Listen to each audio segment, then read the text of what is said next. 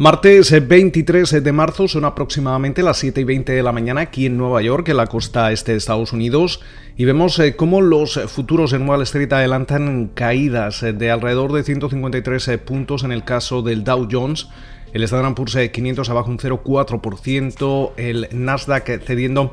cerca de un 0,1%, mientras que el rendimiento del bono americano a 10 años se sitúa en el 1,63% en estos momentos. Eh, por su parte, el West Texas Intermediate opera a la baja y se transa en los 59,10 eh, eh, dólares el barril. Todas las miras están puestas en esa comparecencia conjunta del presidente de la Reserva Federal, Jerome Powell, y la secretaria del Tesoro de Estados Unidos, Janet Yellen, que comparecen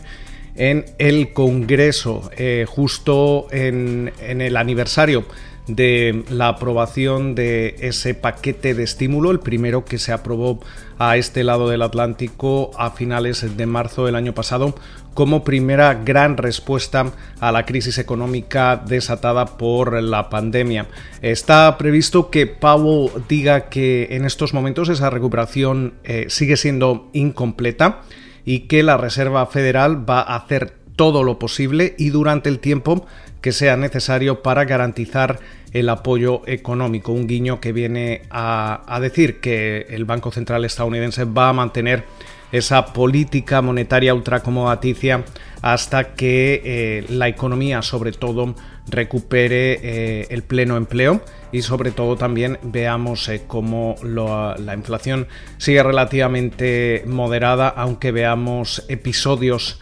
puntuales en la que esta supere el 2%, como podría ser este año. Recordemos eh, que esa mediana de las eh, previsiones eh, de la Fed que daba a conocer la semana pasada apuntaban a que podríamos ver un, repunte inflacionario de hasta el 2,4% aproximadamente. Por su parte, Janet Yellen también va a defender ese nuevo paquete de estímulo aprobado por el presidente Joe Biden, 1,9 billones con B de dólares,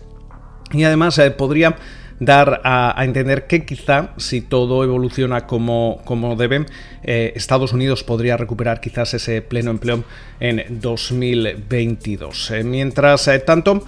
se cumple también el aniversario en el que el Standard Poor's 500 tocaba fondo. la bolsa americana ha subido cerca de un 75% en una racha histórica durante los últimos 12 meses. hablando de la pandemia,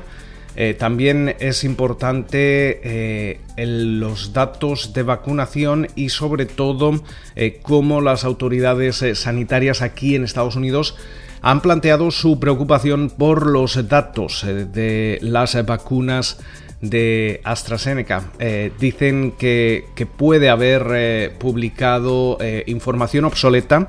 que a su vez podría haber proporcionado una visión incompleta de los datos de eficacia, algo que alimenta los problemas que está generando esta vacuna, sobre todo también en, Europa. Eh, interesante también un, reciente análisis de Bank of America que, estima que incluso bajo el escenario más eh, pesimista, eh, el banco realizaba básicamente una especie de, de test de estrés sobre las vacunas a los países europeos básicamente en el peor de los escenarios, los cuatro grandes eh, países de, Europa, eh, Alemania, Francia, Italia y España,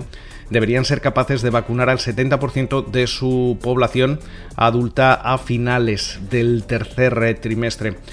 por lo tanto, todavía se podría esperar una, una reapertura económica sustancial y un crecimiento sólido, si no bien para el verano, seguramente para el otoño. Eh, también eh, observamos eh, noticias corporativas.